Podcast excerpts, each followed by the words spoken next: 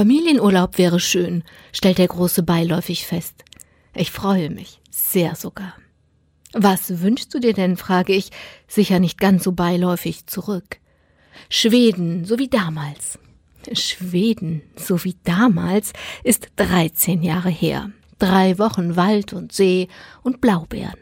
Mit Papa eine ganze Nacht draußen auf einer Insel schlafen, mit Mama durch einen ganzen See schwimmen.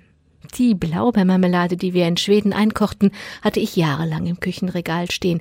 Fiel mein Blick darauf, roch die ganze Küche nach Wald und See und Blaubeere und nach Sommerglück. Schweden also. Und alle wollen mit. Tatsächlich, für bezahlbares Geld finden wir eine wunderbare Unterkunft. Ein altes Haus, gebaut von schwedischen Apothekern, später bewohnt von berühmten schwedischen Künstlern, heute eine Kulturstiftung. Haus und Gelände liegen direkt am See mit Badesteg und Boot. Der Große springt mit großen Freudensprüngen ins Boot, fährt sofort los fischen. Die Große legt sich wohlig auf den Steg, meinem Mann entwischt ein überraschtes Wow.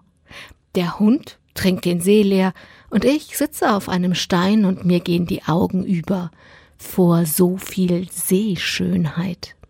Eine Woche lang schenkt das Leben uns diesen Ort. Eine Woche lang sind wir noch einmal Familie. Eine Woche vor dem großen Abschied. Der Große wandert aus. Nein, nicht wirklich. Es fühlt sich aber so an. Er will für ein Jahr nach Australien studieren. Da ist nichts mit Besuchen, da ist nichts mit in den Semesterferien oder zu Weihnachten nach Hause kommen. Da ist weg, mal so richtig weg.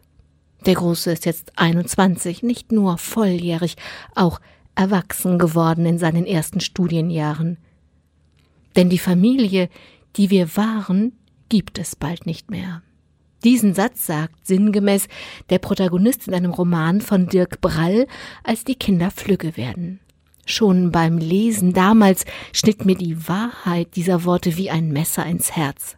Damals hüpften meine Kinder durch den Garten und an meiner Hand durchs Leben. Aber ich wusste, so wird es irgendwann auch bei uns sein. Irgendwann ist jetzt. Wenn der Große in einem Jahr zurückkommt, wird er ein anderer sein. In einem Jahr werde ich, werden wir andere sein. Im besten Fall puzzeln wir uns dann neu zusammen als Erwachsene. Einstweilen habe ich die Blaubeeren von diesem Jahr eingefroren. Für Blaubeerpfannkuchen ist man nie zu erwachsen.